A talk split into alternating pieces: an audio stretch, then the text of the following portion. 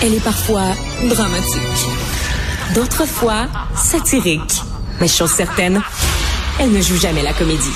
Sophie Durocher. Ah, c'est toujours un petit peu intimidant de faire une entrevue avec un invité qui est aussi quelqu'un qui est très, très, très cher à mon cœur, quelqu'un qui est un ami proche. Mathieu Bocoté, bonjour. Bonsoir de mon côté. Ben oui, bonsoir. Alors Mathieu, euh, quand à chaque fois que tu écris un livre, je me précipite évidemment pour me lire en me disant j'espère que je serai pas déçu, j'espère que je serai pas déçu et que je vais pouvoir faire une entrevue avec Mathieu en étant tout à fait enthousiaste et sans aucune réserve. Eh ben c'est encore le cas cette fois-ci. Donc tu sors, tu as sorti hier à Paris et à Montréal en même temps un livre qui s'intitule Le totalitarisme sans le goulag et je me suis dit quand j'ai vu le titre oh mon Dieu, que Mathieu se magazine des, euh, des critiques. Il y a des gens qui vont dire qu'il exagère avant même d'ouvrir ton livre.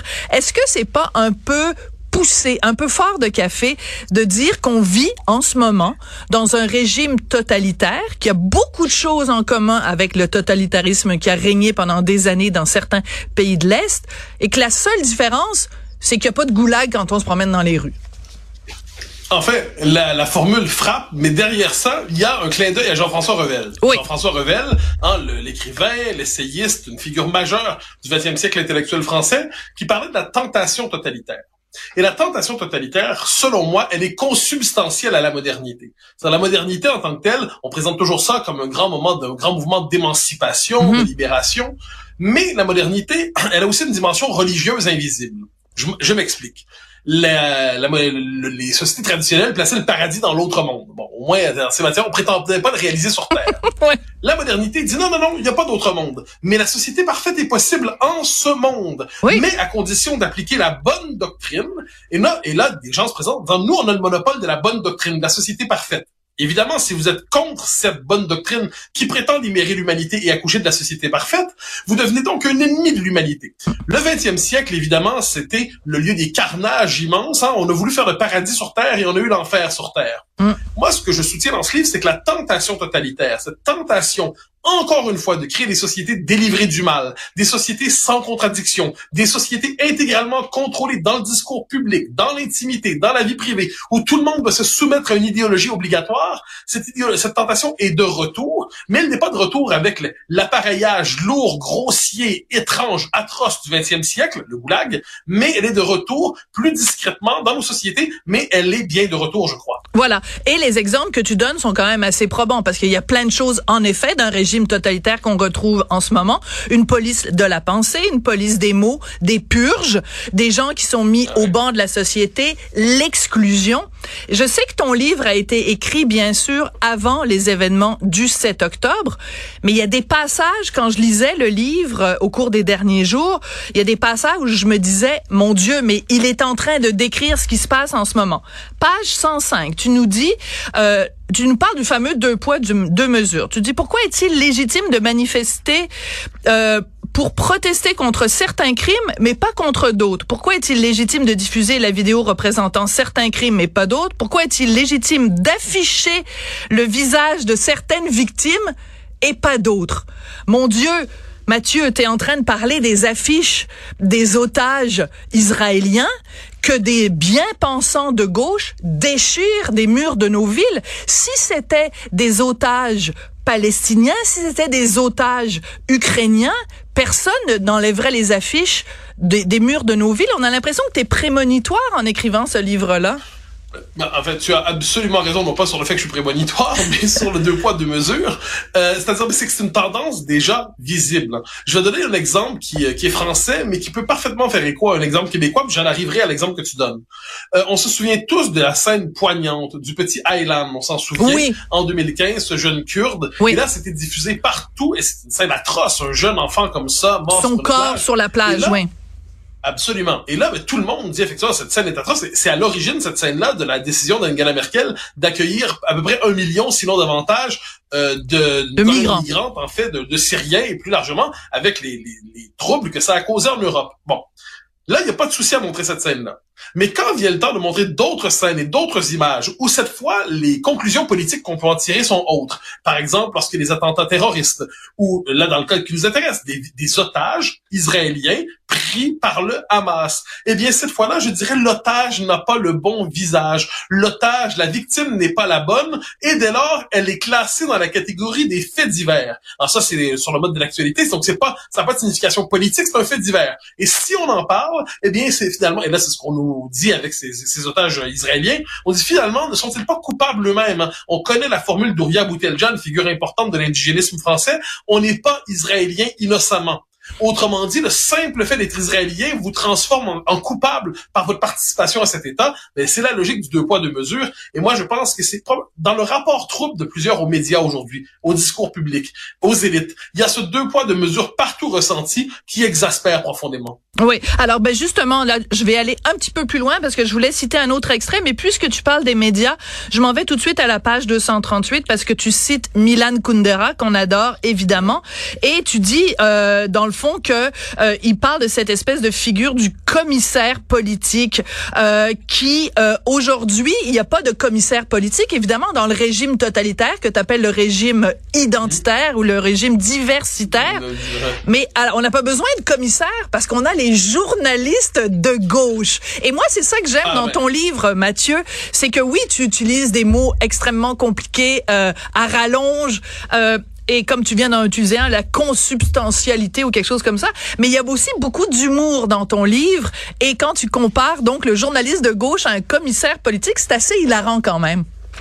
Et, et c'est malheureusement exact. Je donne un exemple français qui est arrivé hier et aujourd'hui. D'accord. Alors, dans l'Obs, qui est un journal, donc c'est postérieur à la sortie du livre, dans l'Obs, l'ancien Nouvel Observateur, euh, il y a un article fait par une, une, une spécialiste de l'extrême droite, entre guillemets. Autrement dit, une chasseuse de démons eh bien, elle s'intéresse, et là c'est intéressant, donc elle, elle s'intéresse à des gens qui vivent en colocation dans le même immeuble. Et là, elle dit c'est la coloc, hein, la colocation du diable, parce qu'elle dit Charlotte Dornelas, qui est une journaliste au Journal du Dimanche, Geoffroy Lejeune, mais aussi Marion Maréchal, puis deux autres, habitent dans le même immeuble. N'est-ce pas l'immeuble de toutes les conspirations? Et là, elle donne toutes les informations pour qu'on sache où est cet immeuble. Elle s'imagine une conspiration qui s'y traîne, donc elle dévoile des éléments de vie privée sur chacun d'entre eux. Ça, c'est vraiment, et là, c'est vraiment sur le mode du délateur. Et une des raisons, je pense que c'est euh, une des raisons pour lesquelles je, je serais incapable d'être de gauche, hein, j'emprunte la formule à Guy Debord, c'est que je suis étranger à l'esprit de délation. Or, qu'est-ce qu'on voit? Et ça, on le voit dans plusieurs cas. Le journalisme de gauche, c'est quoi sa fonction généralement? C'est de coller tout de suite l'étiquette à quelqu'un pour qu'on sache qu'il est infréquentable. Donc, selon le sujet, on va dire un réactionnaire, extrême droite, fasciste, euh, ou encore on va dire simplement ignorant, populiste, démagogue, polémiste. Donc le journaliste de gauche, sa fonction, c'est de coller une étiquette, une sale étiquette à celui qu'il n'aime pas, pour faire en sorte qu'avant même que la personne à qui on a collé cette étiquette parle, on sait d'avance qu'il est infréquentable. On sait d'avance que c'est quelqu'un qu'on ne doit pas citer. On sait d'avance que c'est quelqu'un qui on, doit on doit susciter le dégoût autour de cette personne.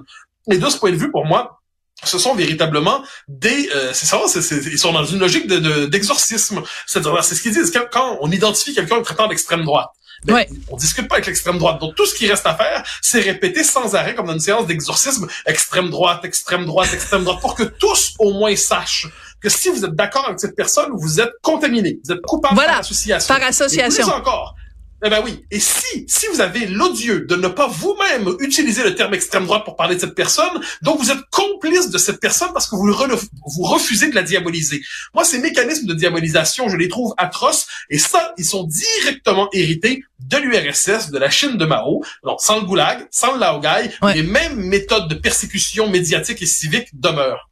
Alors, ce qui est intéressant, c'est que tu as réussi quand même un exercice de, de haute voltige, c'est-à-dire que tu écris un livre où tu donnes des exemples québécois qui vont intéresser les Français et tu donnes des exemples français qui vont intéresser les Québécois. Alors, félicitations pour ça parce que c'est pas toujours évident quand on est, quand on travaille des deux côtés de l'Atlantique comme toi, de faire un livre qui va intéresser et informer les deux publics des deux côtés. Alors, à un moment donné, tu parles de l'immigration et c'est quand même assez hilarant parce que tu dis, ben, en fait, il y a plein de gens qui nous disent, euh, vous, vous ne pouvez pas être remplacé comme peuple historique dans un pays donné parce que vous n'existez pas comme peuple. Donc, vous ne pouvez pas prétendre, par exemple, comme Québécois, euh, qu'une immigration massive va vous faire disparaître parce que vous n'existez même pas comme peuple. Et ça, on voit comment tu déconstruis le fait que pour une certaine gauche, euh, on, on, change le sens des mots, on change, euh, euh on, on, on, a créé toute une espèce de langue. Mais l'exemple de l'immigration est quand même assez frappant, Mathieu. Ah, mais t'as absolument raison. Je pense qu'une des questions centrales, c'est le rapport au langage. Oui. Aujourd'hui, qui, qui s'aventure dans l'espace public, il doit lire la plupart de euh, des médias, je dirais euh, souvent les médias publics, comme un soviétique lisait la Pravda. C'est-à-dire qu'est-ce qu'on lui dit et qu'est-ce qu'on ne lui dit pas lorsqu'on lui dit quelque chose? Et sur la question de l'immigration, c'est fascinant. Pendant longtemps, on nous expliquait l'immigration massive n'existe pas. Une fois qu'on a reconnu qu'elle existait, on a dit mais elle est nécessaire et sans ça on serait pauvre.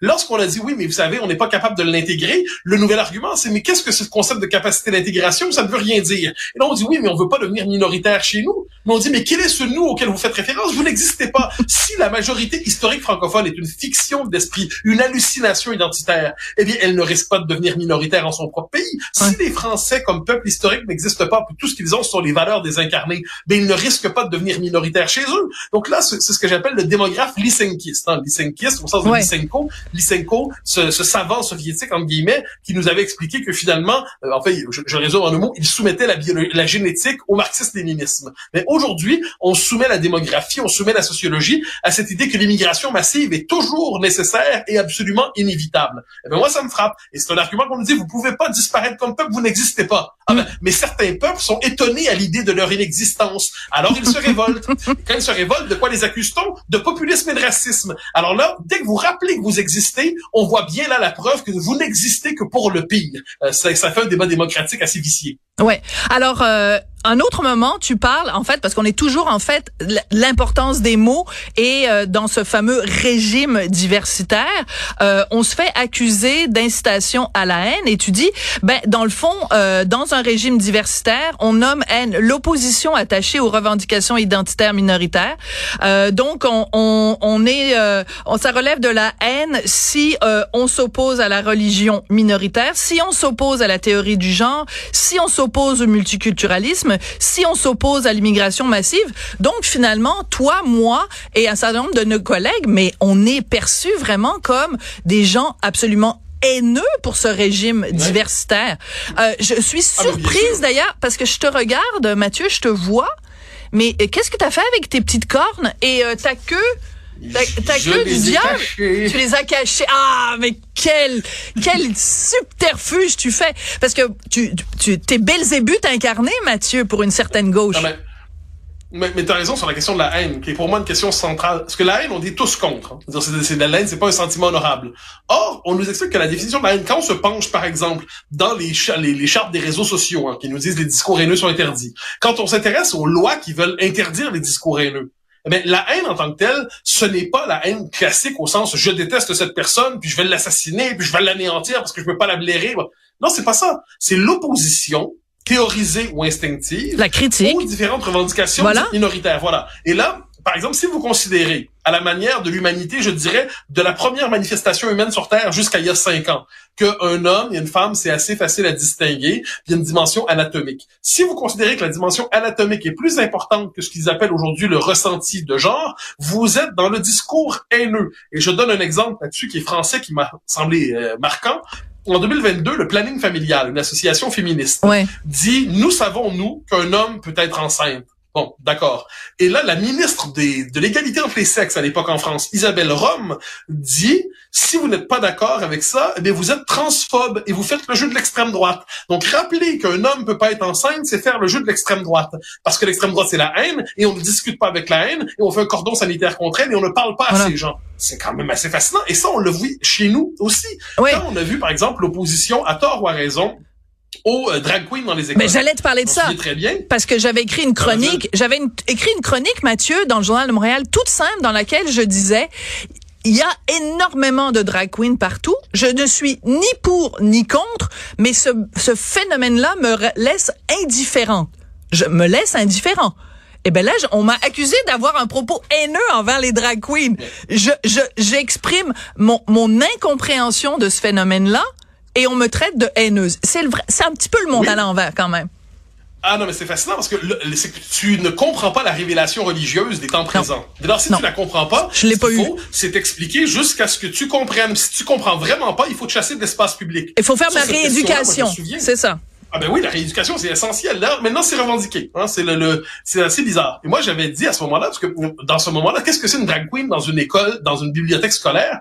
C'est un homme déguisé en femme hypersexualisé qui va lire des contes d'un enfant de 5 ans célébrant la diversité. Si on s'oppose à ça, puis moi, moi, tu me classes pas dans des indifférents, moi j'étais contre. Ben non. Je trouve que ça n'a aucun bon sens. Bon. Eh bien, je me rappelle d'une figure très connue de notre vie euh, intellectuelle et médiatique, plus médiatique en fait, qui a dit c'est le nouveau visage de l'extrême droite.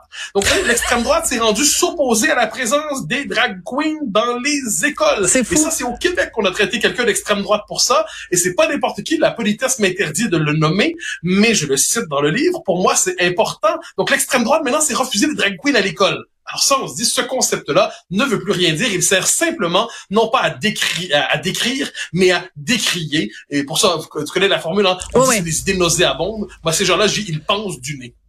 Il pense du nez, c'est très bon. Écoute, euh, je vois que tu donnes plein d'entrevues en France, donc euh, je vois que le, tapis rouge t'est déroulé. Espérons qu'il te sera déroulé de même manière.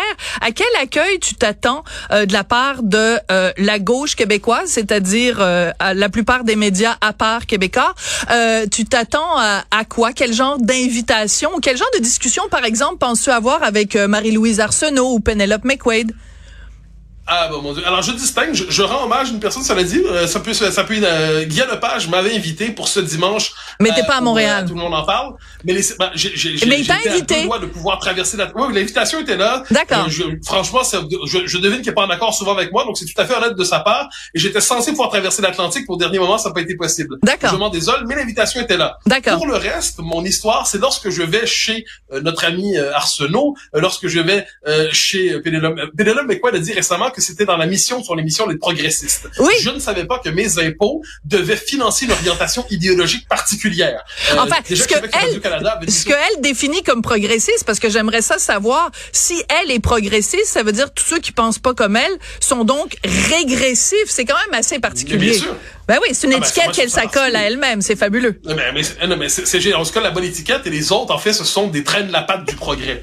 Donc ça, il y a, y a donc je, en ces matières, je sais quand je fais la tournée des gens que tu évoques, je suis normalement accueilli à la manière du de l'infréquentable du moment qu'il faut néanmoins éviter pour donner l'impression qu'on est plus réaliste. Cela dit, si les invitations viennent, je répondrai chaque fois euh, avec bon, on parlera, on parlera, mais ce sera l'occasion peut-être de leur demander parce qu'ils vont nous dire tous les termes, hein, populiste, extrême droite, haine, intolérance. Ce sera l'occasion chaque fois de leur dire qu'entendez-vous par ces termes que vous utilisez comme des formules rituelles, mm. comme autrefois on utilisait les formules liées au chapelet. Mais maintenant, le chapelet a un nouveau visage, a une nouvelle fonction, et, et ça sert aujourd'hui à excommunier les nouveaux démons. Alors, je serais heureux Alors, de va, avec eux s'ils m'invitent. Va et ne pêche plus, Mathieu. J'ai beaucoup aimé le total je vais finir par le dire, le totalitarisme sans le goulag et excellent dessin, le hashtag qui nous bouche, qui nous empêche de parler. Merci beaucoup, Mathieu.